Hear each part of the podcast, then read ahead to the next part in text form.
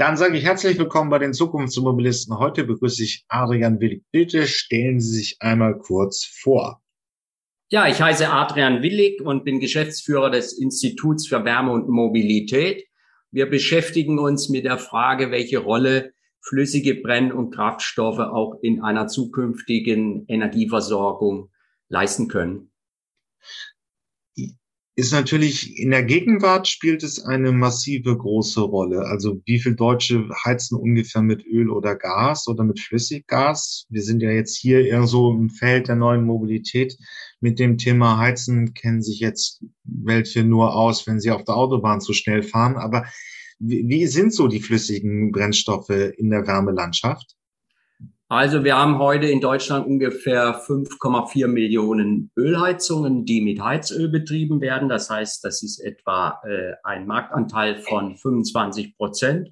Und ansonsten spielen flüssige Kraftstoffe natürlich heute die weit überwiegende Rolle im Straßenverkehr, aber auch Luftfahrzeuge werden mit Kerosin betrieben. Also insgesamt sind flüssige Kraft- und Brennstoffe natürlich sehr, sehr weit verbreitet bei unserer heutigen Energieversorgung in Deutschland. Okay. Ähm, wir, also gerade die Elektromobilitätsszene hier im Podcast sieht ja ein Ende des fossilen Zeitalters kommen, weil ähm, ja, dominiert fast einfach die Energiedichte. Ne? Deswegen hat sich der ähm, Brennstoff in welcher Form auch immer, Kerosin, Benzin, Diesel, durchgesetzt. Man kann mit einer halben Tasse im Berghof fahren. Dafür brauchen sie sehr viel Batterien, sehr viel mehr an Batterieleistung. Das war eigentlich immer bis dato der große entscheidende Faktor, warum sich Brennstoff, also erdölbasierte Stoffe, in der Mobilität durchgesetzt hat? Also wenn wir die Klimaziele erreichen wollen, dann ist klar, dann müssen wir äh, langfristig wegkommen von fossilen Produkten. Und äh, da spielt natürlich die batteriebetriebene Mobilität eine große Rolle. Das wird also ein sehr, sehr wichtiger Baustein äh, in der Zukunft sein äh, nämlich dann, wenn wir auch erneuerbaren Strom verwenden, um äh, sozusagen diese Fahrzeuge zu betreiben. Und äh, wir glauben, dass auch äh, die batterieelektrische Mobilität eine sehr, sehr große Rolle spielen wird. Wir werden äh, viel mehr batterieelektrische Fahrzeuge sehen. Allerdings, selbst wenn wir bis 2030 rund 14 Millionen E-Autos äh, in Form batterieelektrischer Fahrzeuge und als Plug-in-Hybride auf unseren Straßen sehen werden, dann werden noch rund 30 Millionen Pkw mit klassischem Antrieb unterwegs sein. Und auch für diese Fahrzeuge brauchen wir Lösungen, um die Klimaziele zu erreichen. Das heißt, für diese Fahrzeuge brauchen wir zukünftig alternative Kraftstoffe, damit wir wirklich auch die Klimaziele erreichen können. Insofern wird es ein sowohl als auch geben, eine viel stärkere Elektrifizierung. Wir werden aber auch alternative Kraftstoffe brauchen, um tatsächlich diese Klimaziele zu erreichen. Ja, gut, dann machen wir mit der, Biokraft, mit der Biokraftstoffdebatte weiter. Es gab ja immer mal Versuche, ähm, ähm, Kraftstoffe mit, mit Biomasse, also mit Strohabfällen und ähnlichen, ähm, so aufzubereiten, dass man sie im Auto fahren könnte. Wo steht das Feld heute? Heute ist dominierend in dieser im Feld ja Elektromobili die Elektromobilisierung praktisch das Thema. Hm, wo kommen denn erneuerbare Kraftstoffe?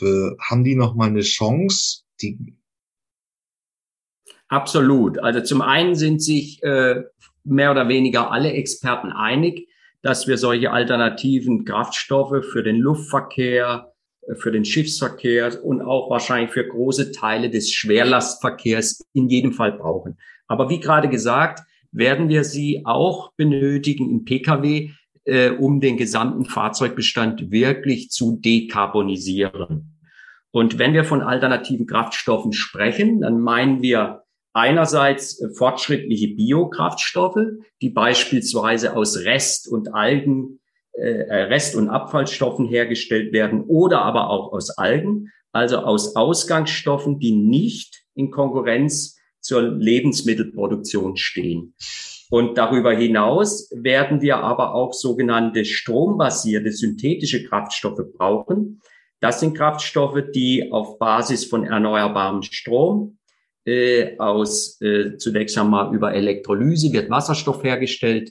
Dieser Wasserstoff wird dann mit CO2 zum Beispiel aus der Luft zu einem synthetischen Kraftstoff äh, kombiniert.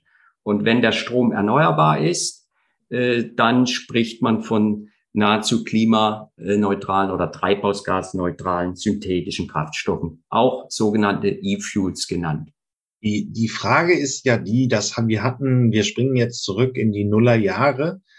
Da gab es die Biokraftstoffe der ersten Generation, die seinerzeit immer mal wieder in den Themen kamen und wenigstens in Europa ist das Thema sehr stark eingeschlafen, weil es in Konkurrenz zu den Lebensmitteln steht. Ich kann also entweder ähm, ähm, Bio, ähm, ja, was ist es? Biomais äh, anbauen oder eben Weizen für Lebensmittel.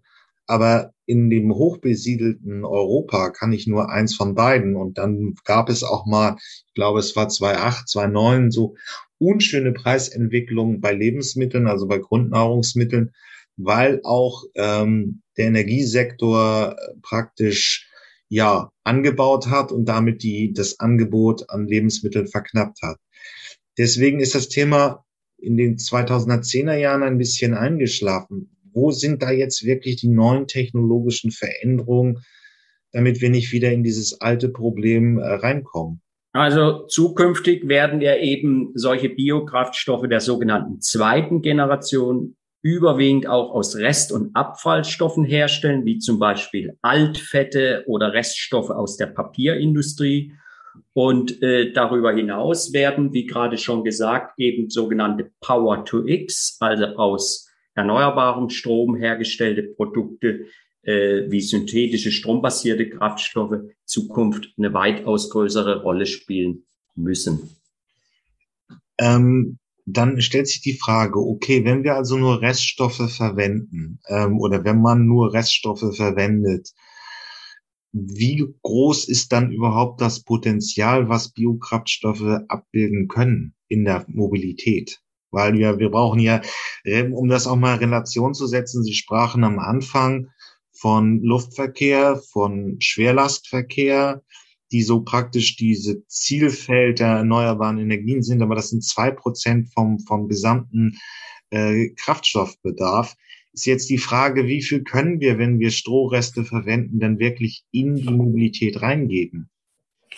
Also es ist klar, dass äh, äh die Elektromobilität eine größere Rolle spielen wird. Von daher wird natürlich auch der Bedarf an Kraftstoffen im Pkw-Bereich zurückgehen. Aber es gibt Untersuchungen der europäischen äh, Raffinerieindustrie, dass eben sogenannte äh, fortschrittliche Biokraftstoffe doch in einem erheblichen Umfang zur Verfügung stehen, also äh, ausreichend, um äh, dann die äh, notwendigen Pkw zu betanken. Und darüber hinaus werden wir eben auch diese strombasierten Kraftstoffe brauchen, äh, um sozusagen den Gesamtbedarf dann abdecken zu können.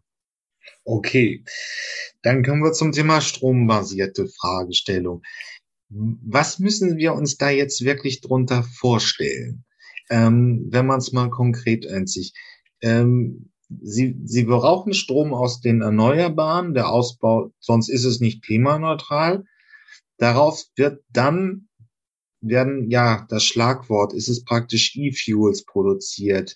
Also da kommt nochmal Strom rein. Aber können Sie das nochmal den technischen Prozess wirklich erklären?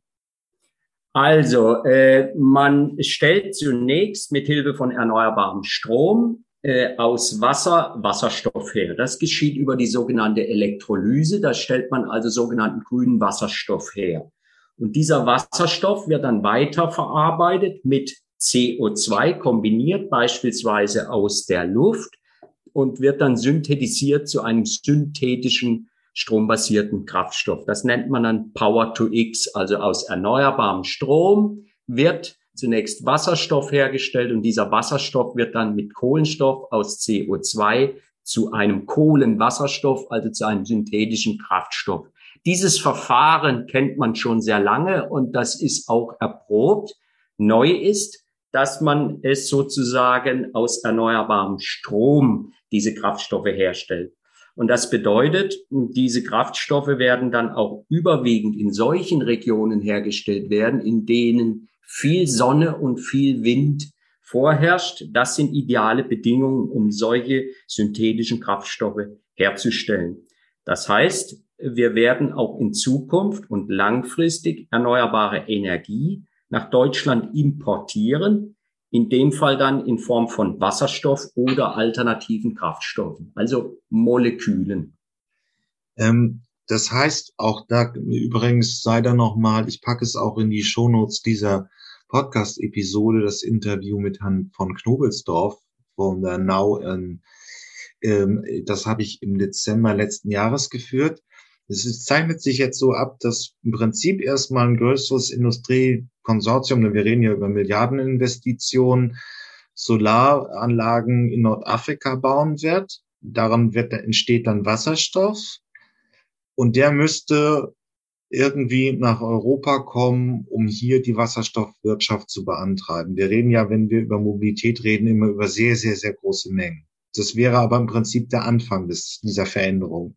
Sowas kann der Anfang sein oder äh, nehmen Sie ein anderes Beispiel. In Chile äh, baut gerade ein Konsortium, an dem äh, maßgeblich auch die Firma Porsche beteiligt ist, eine sogenannte Power-to-X-Anlage auf. Dort wird also dann nicht nur grüner Wasserstoff hergestellt, sondern dann auch bis hin zu Power-to-Liquid, also der strombasierte synthetische Kraftstoff und der kann dann in bestehender Infrastruktur verwendet werden, in bestehenden Pkw vertankt werden. Also man kann entweder grünen Wasserstoff importieren oder auch sogenanntes synthetisches Rohöl, ja, was dann hier in Raffinerien zu Kraft- und Brennstoffen weiterverarbeitet wird. Der Clou ist dann, dass es sich sozusagen nicht mehr um ein fossiles Vorprodukt handelt, sondern um ein treibhausgasneutrales was dann zu einem treibhausgasneutralen Benzin äh, weiterverarbeitet wird. Auf diese Weise können Sie die bestehende Infrastruktur nutzen. Sie können also erneuerbare Energie in Form dieser treibhausgasneutralen Kraftstoffe nach Deutschland importieren und äh, Fahrzeuge wie gewohnt betanken und betreiben. Das ist ja die Frage, also es wäre praktisch, wenn man und das Struktur, das heißt, es gibt keine Erdöltanker mehr aus dem Mittleren Osten, sondern Tankschiffe, die äh, in ja, Lateinamerika, wir bleiben mal bei sonnenreichen Regionen, Lateinamerika, Afrika, praktisch betankt werden mit den beiden Möglichkeiten, entweder Wasserstoff oder schon wirklich synthetischem äh, Erdöl, ähm, die dann ja auf die großen Absatzmärkte USA, Afri ähm, Europa und, und Asien fahren. Das wäre im Prinzip so ein bisschen die Vision, die jetzt da eine Rolle genau. spielt. Genau. Das ist die Vision und insofern würden wir auch eine Win-Win-Situation schaffen. Also auch für die Länder, die äh, zum Beispiel heute fossiles äh, Erdgas oder Öl exportieren. Äh, man würde auch für diese Länder Perspektiven schaffen. Und wir sind ja auch eine Nation, die äh, Produkte importiert, Rohstoffe importiert und äh, Fertigprodukte exportiert sodass also alle Seiten etwas davon haben. Ähm, äh, Wie gesagt, es handelt sich um eine Ergänzung. Wir werden also natürlich auch hier eine Elektrifizierung haben. Aber wir glauben nicht, dass wir in Deutschland autark werden können. Es ist derzeit ja unklar, ob wir künftig genügend erneuerbaren Strom hier in Deutschland bedarfsgerecht zur Verfügung stellen können. Heute macht Strom, erneuerbarer Strom, rund zehn Prozent des gesamten Endenergieverbrauchs in Deutschland aus. Deswegen werden wir hier den Ausbau der erneuerbaren Stromerzeugung natürlich dramatisch ausbauen müssen. Wir werden aber auch zusätzlich äh, erneuerbare Energien in Form solcher zum Beispiel synthetischer Rohöle nach Deutschland importieren müssen. Sonst werden wir die Klimaziele nicht schaffen. Okay. Ähm, wir haben also noch jetzt langsam gelernt, dass wir ähm, praktisch grünen Wasserstoff, also ökologischen Wasserstoff importieren können und auch schon synthetisches Erdöl. Wie würde denn dann die Raffinerie, äh, die, der Raffinerieprozess laufen? ist das sehr aufwendig, aus, aus grünem Wasserstoff noch wirklich Sprit zu bauen, den man wirklich ganz normal vertanken kann, so wie jetzt praktisch? Oder müß, müssten dafür neue Rafferien, äh, Raffinerien entstehen oder ähnliches? Also äh, zunächst mal liegt eine Herausforderung darin, natürlich grünen Wasserstoff herzustellen. Dafür brauchen Sie Elektrolyseanlagen. Sie müssen sich vorstellen, heute wird Wasserstoff ja überwiegend aus fossilem Erdgas hergestellt. Wasserstoff wird heute eingesetzt in der chemischen Industrie zum mhm. Beispiel. Er wird aber auch in großem Umfang in Raffinerien verwendet, um Produkte besser zu machen. Zukünftig, jetzt sind wir beim Thema Wasserstoff, ja. äh, kann Wasserstoff als Energieträger dienen, um Fahrzeuge mit Brennstoffzellen äh, zu ähm, nutzen. Nehmen Sie das Beispiel Lkw. Wir gehen davon aus, dass es gerade in diesem Schwerlastbereich äh, äh, Lkw geben wird, die äh, Wasserstoff als Energieträger nutzen werden. Aber auch andere Industrien werden zukünftig grünen Wasserstoff benötigen, zum Beispiel Stahlhersteller, die sozusagen ihre CO2, äh, ihren CO2-Ausstoß reduzieren wollen.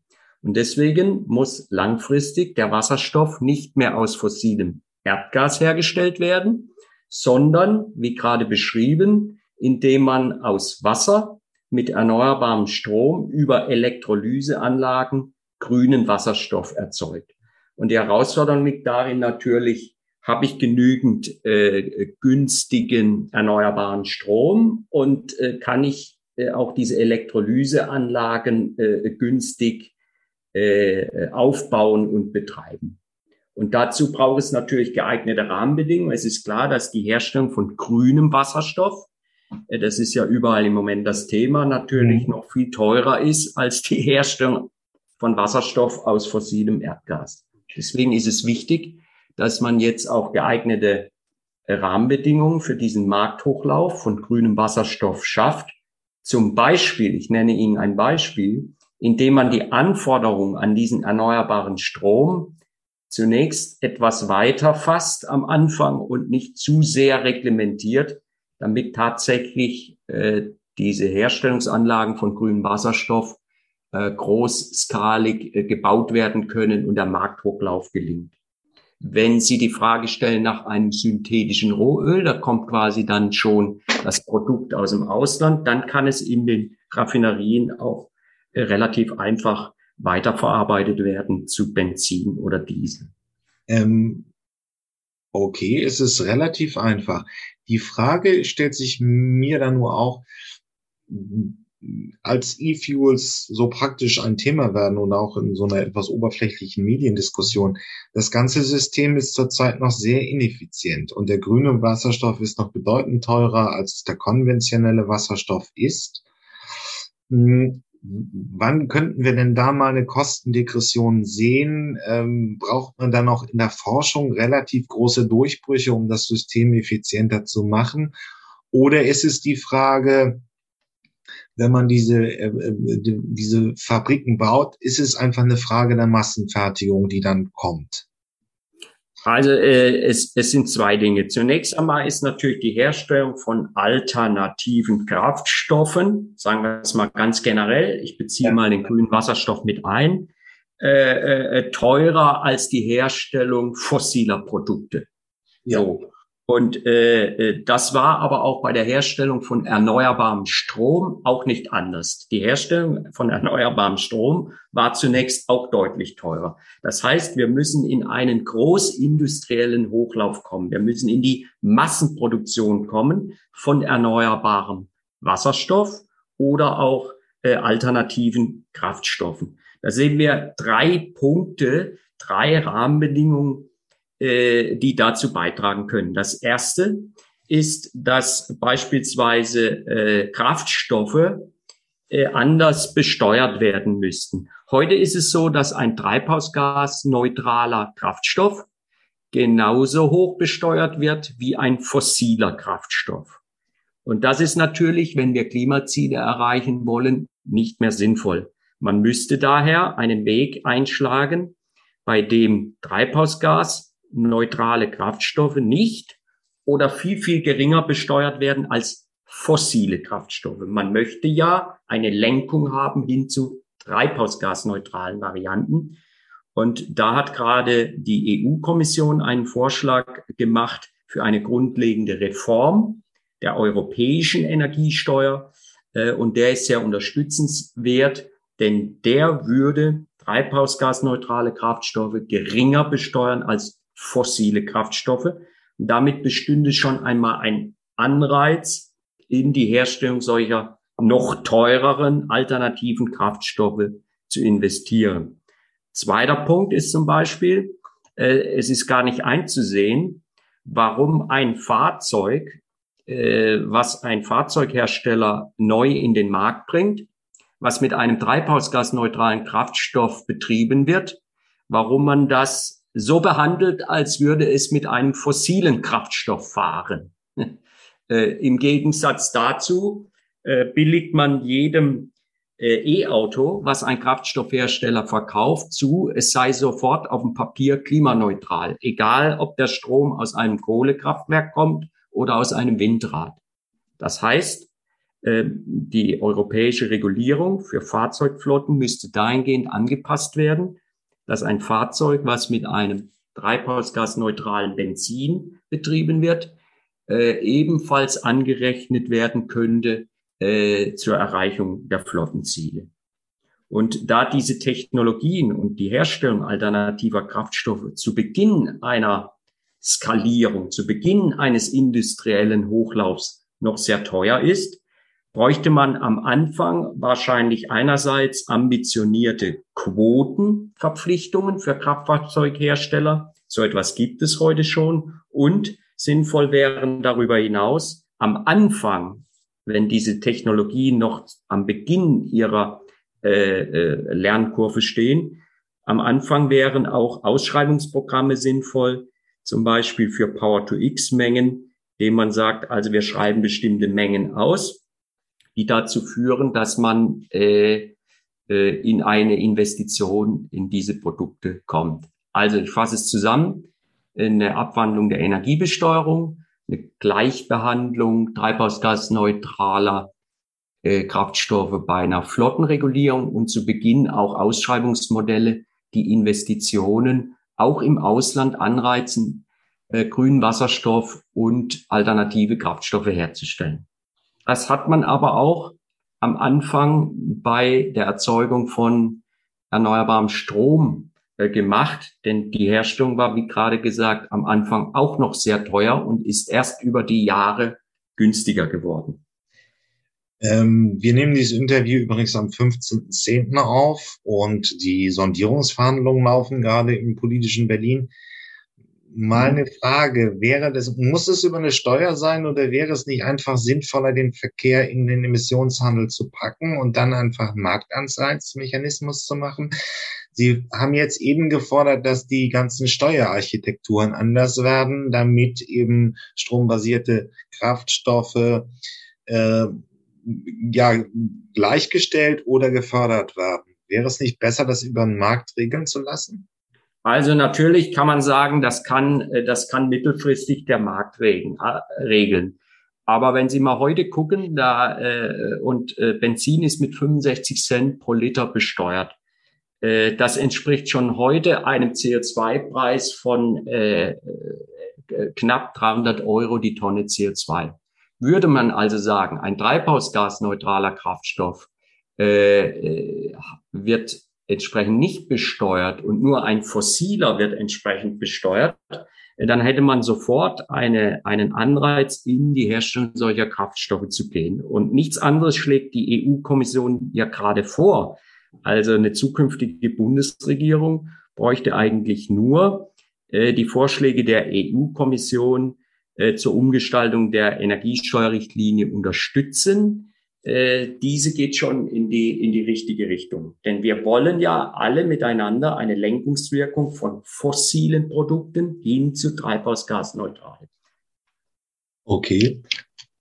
Ähm, ja, aber dann Gehen wir mal einen Schritt weiter in die Zukunft. Ähm, wir hätten langsam eine Ansatzweise von ähm, grünem Wasserstoff und auch wahrscheinlich von äh, ähm, synthetischen Kraftstoffen oder Erdöl-Ausgangsprodukten.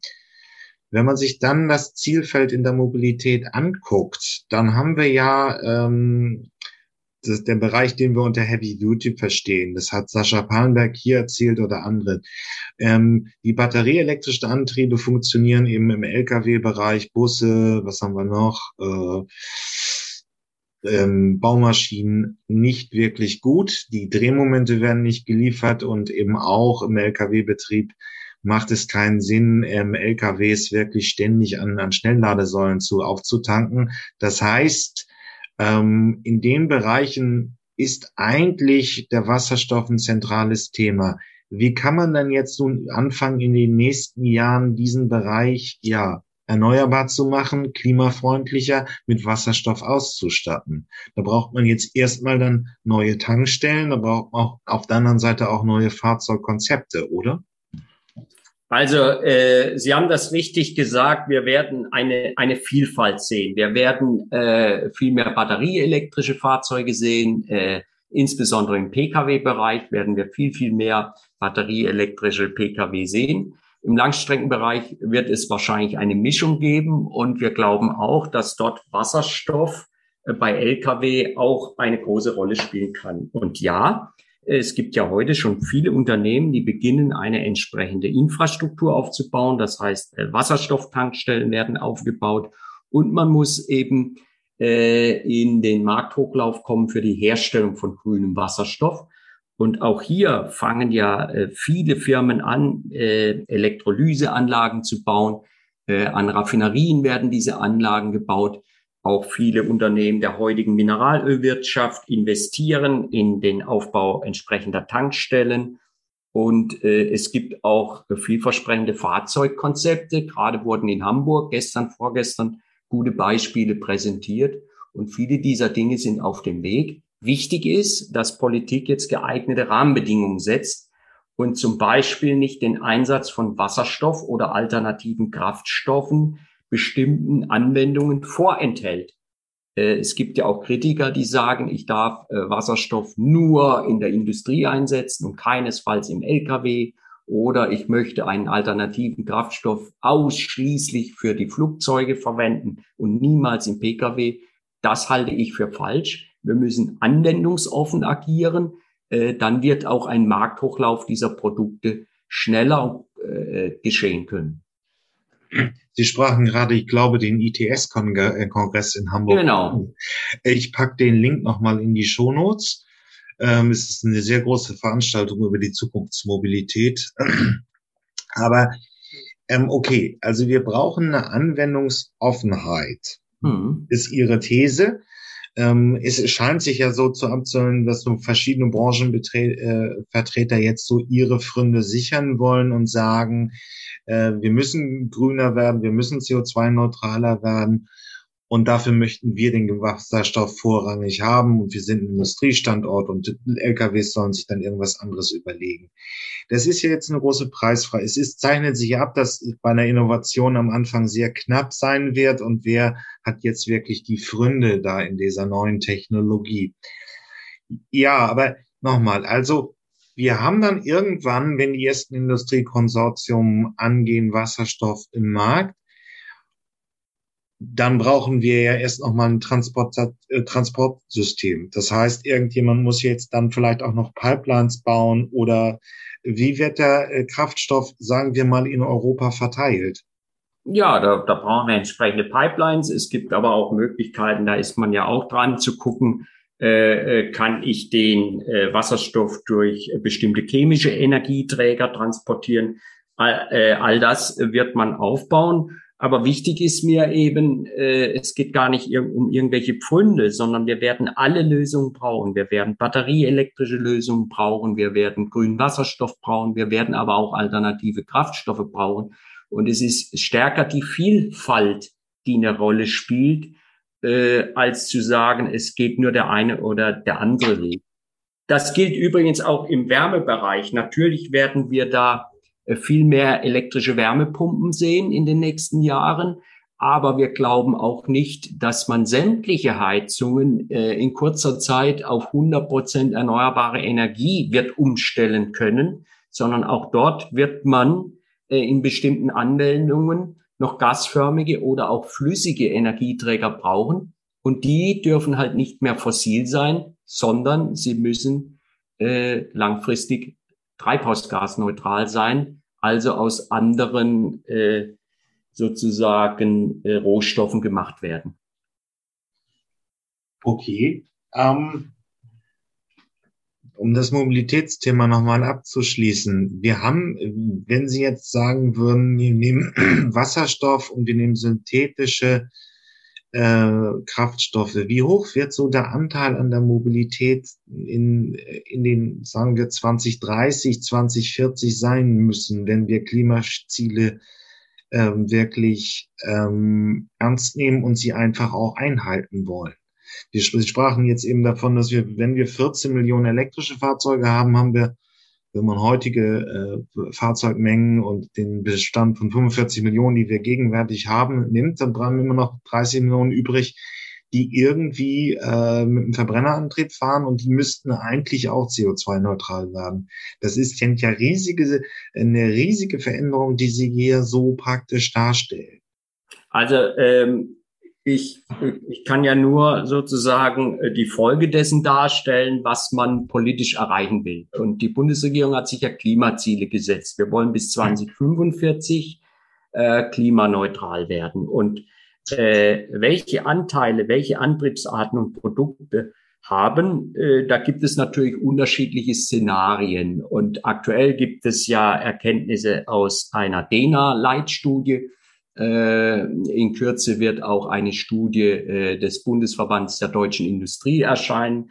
Aber diesen Studien ist überwiegend gemeinsam, dass wenn wir 2030 14 äh, Millionen batterieelektrische Fahrzeuge, Pkw haben, dann brauchen wir in einer Größenordnung, ich, ich sage jetzt mal eine Größenordnung, äh, auch äh, äh, bei den Kraftstoffen etwa 20 Prozent äh, treibhausgasneutrale äh, Beimischungen. Wenn wir die Klimaziele 2030 erreichen wollen, das ist so etwa die Größenordnung, die sich so aus diversen Studien äh, ergibt, äh, die derzeit äh, so veröffentlicht werden. Das wird eine sehr große Veränderung werden.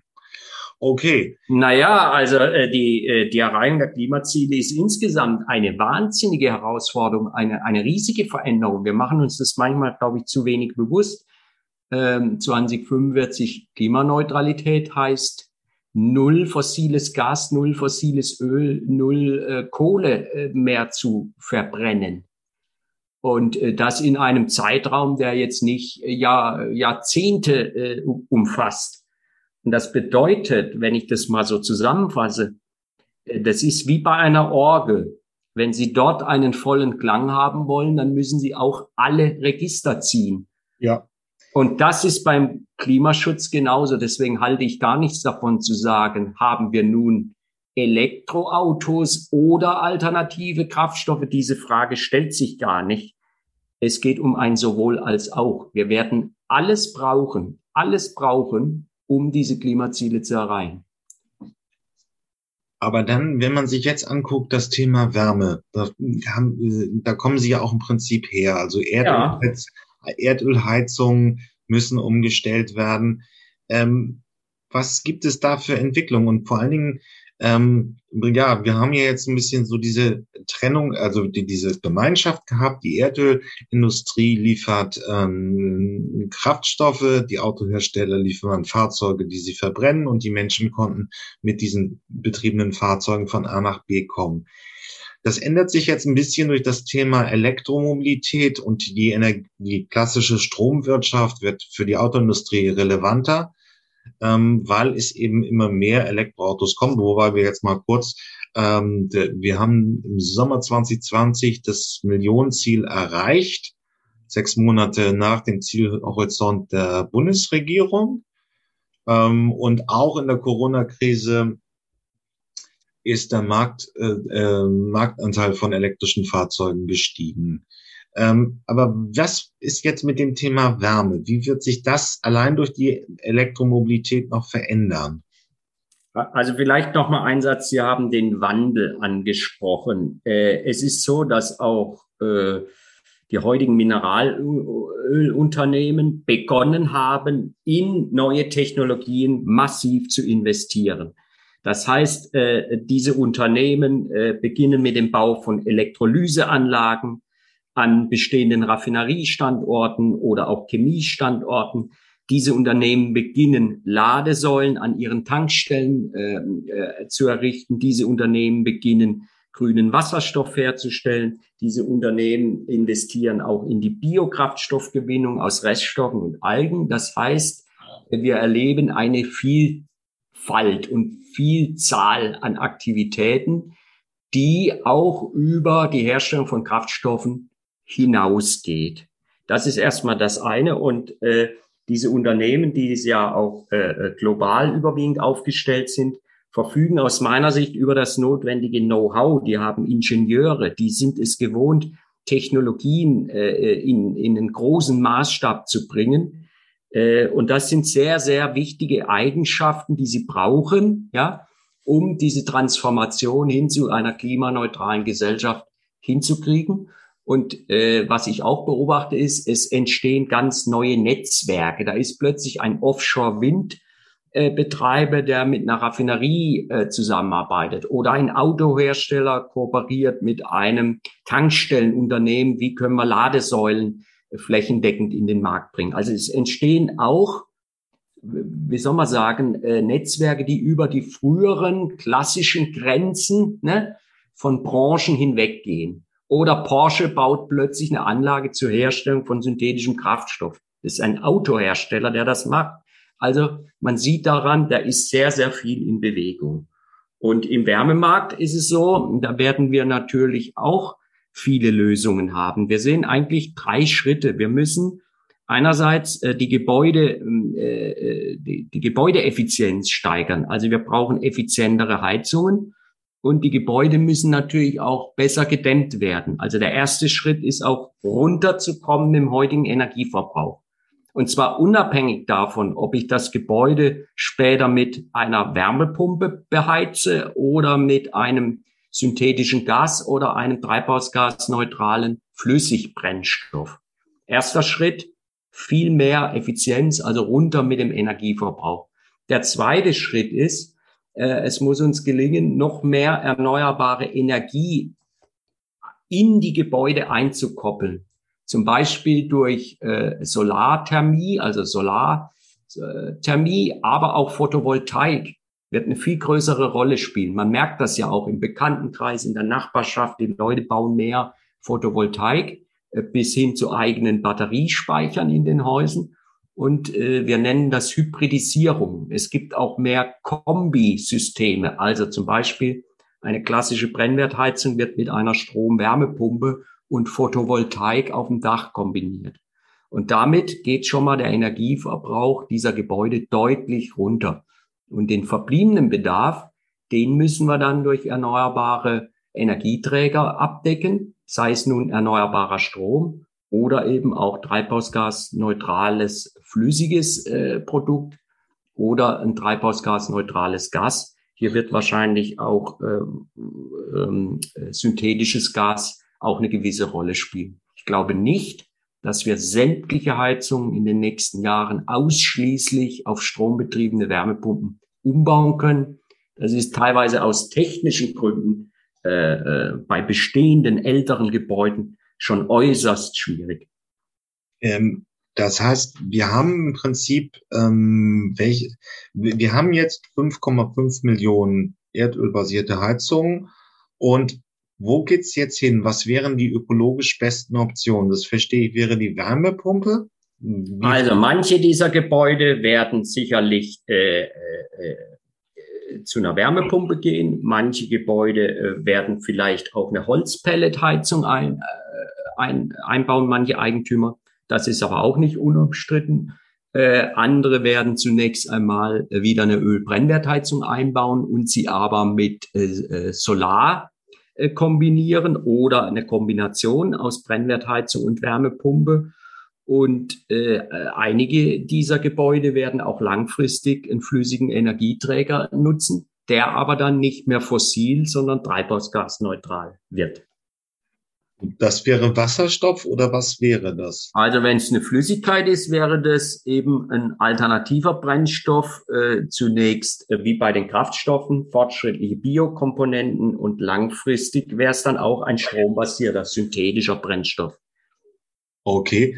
Ähm, wenn man sich das heute anschaut, also es ist wahrscheinlich dominierend durch die fossilen Konzerne, wer wird das in Zukunft machen?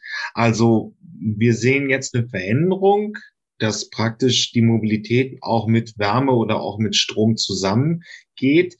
Ähm, welche Geschäftsmodelle wird es da geben? Also wer, wird, wird sich der Markt da verändern? Wenn praktisch, ja, wir können es verengen auf das Thema Wasserstoff. Das machen dann auch noch die klassischen Erdölkonzerne.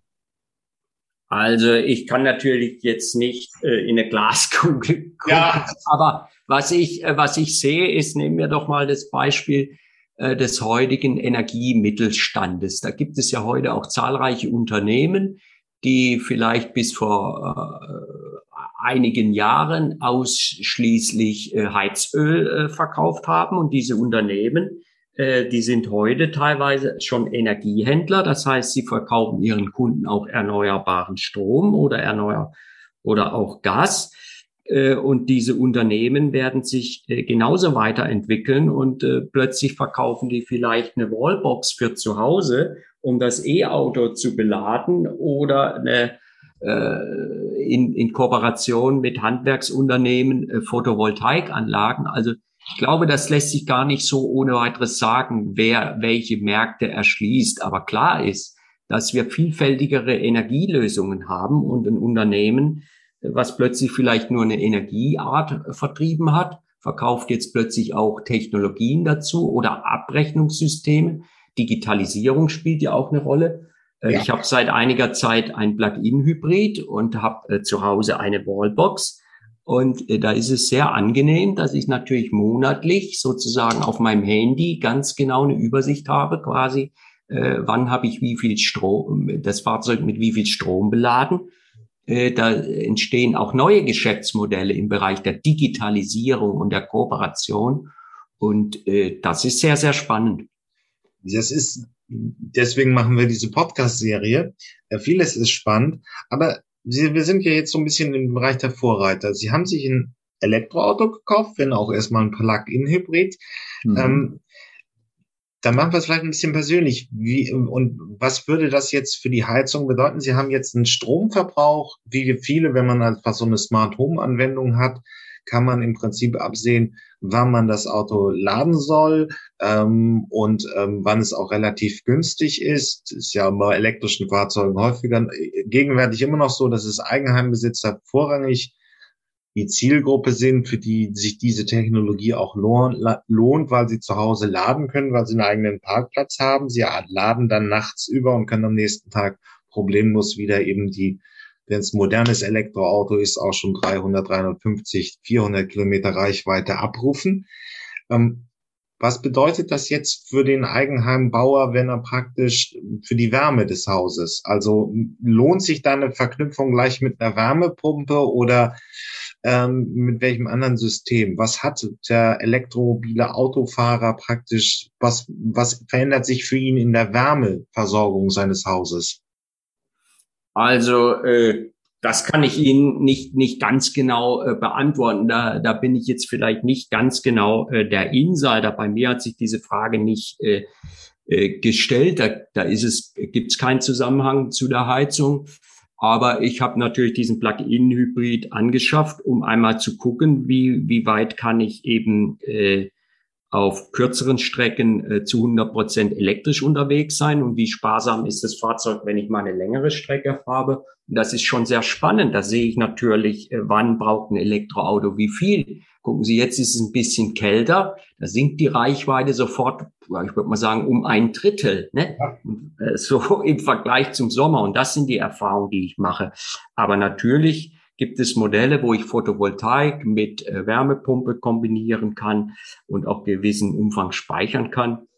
Ähm, aber äh, das, das wird so ein bisschen auch die Zukunft zeigen, welche dieser Dinge sich durchsetzen. Ich glaube, für, Eigentü für, für Kunden ist wichtig, äh, dass es einfach ist, dass ich wirklich äh, das Fahrzeug betanken kann, wenn ich möchte, dass ich eine ausreichende Reichweite habe, äh, dass ich die Dinge gut nutzen kann. Und so, wenn ich so eine persönliche Erfahrung äh, schildern darf, ist eher eine Anekdote.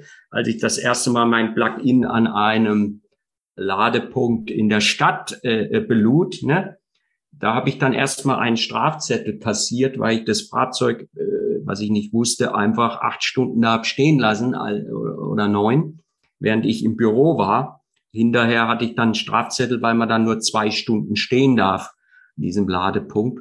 Also war meine erste öffentliche Ladeaktion, die kostete dann also über 30 Euro. Äh, aber das sind alles Dinge, an die muss man sich äh, gewöhnen und es wird eine große Rolle spielen, wie einfach mache ich es den Kunden, wie treffe ich deren Nutzerverhalten.